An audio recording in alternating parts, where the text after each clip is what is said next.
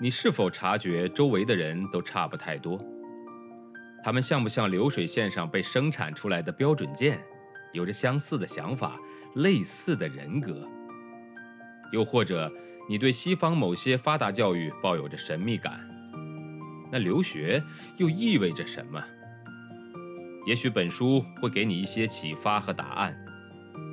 欢迎收听《十一岁去德国：一个中国女孩的留学经历》，作者夏千若，演播生意人陛下。第二卷第三章。的确，在新的学习生活开始以后，我的语言和文化的优势很快便显露出来。常常充当起了翻译的角色。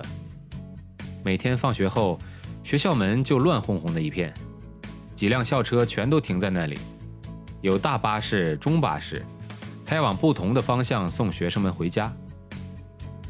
虽然每辆巴士的车窗上都贴着用拼音写的方向以及路经公寓区的名字，但还是有很多的学生站在车中间，挠着头看看这辆，又瞅瞅那辆。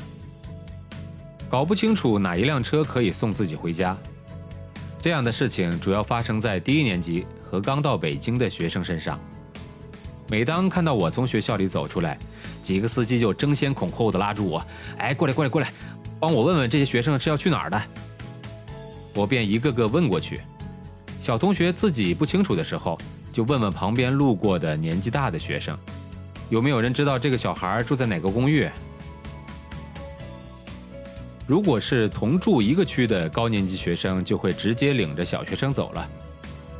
还有些时候，孩子的地址写在书包上，我就帮忙看看。少数情况下，我还要找老师问。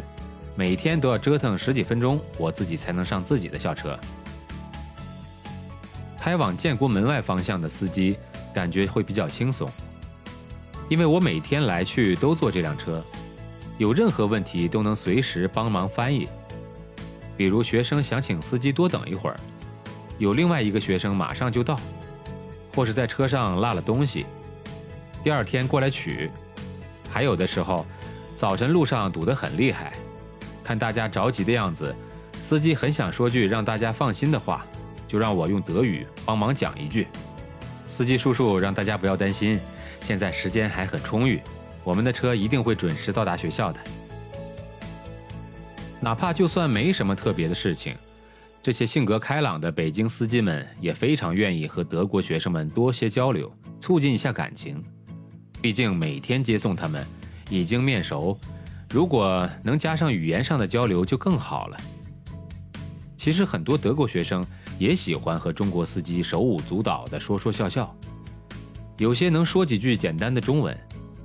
尽管从大部分学生的嘴里蹦出来的只是单个的词语，但是这些懂礼貌的孩子们，坚持每天早晨上车的时候说“你好”或者“早上好”，下车的时候说声“谢谢你，再见”或者“明天见”。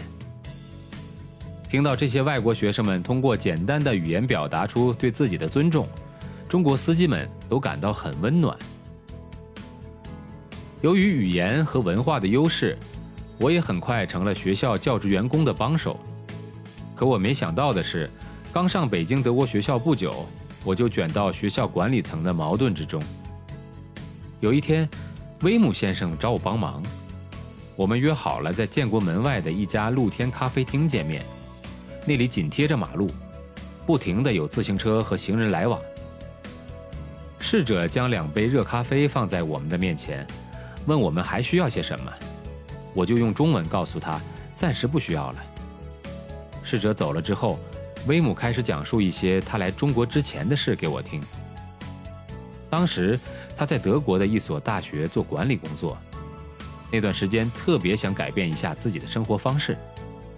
一天晚上，他做了一个梦，自己站在一片田野里，从远处走来了一个戴着斗笠、穿着彩色长袍的中国人。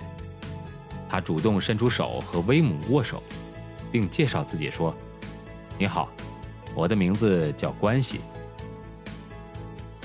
第二天，校领导就找他谈话了，说中国北京的一所德国学校正在寻找一个接替校务主任位置的人，问威姆有没有兴趣。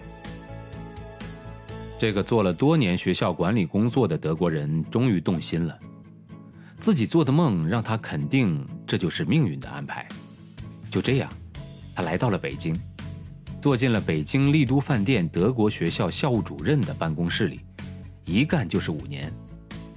威姆感慨地对我说：“在北京的这些年啊，我每天都能深刻体会着关系在中国的意义。”本集演播告一段落，感谢您的收听，欢迎您订阅。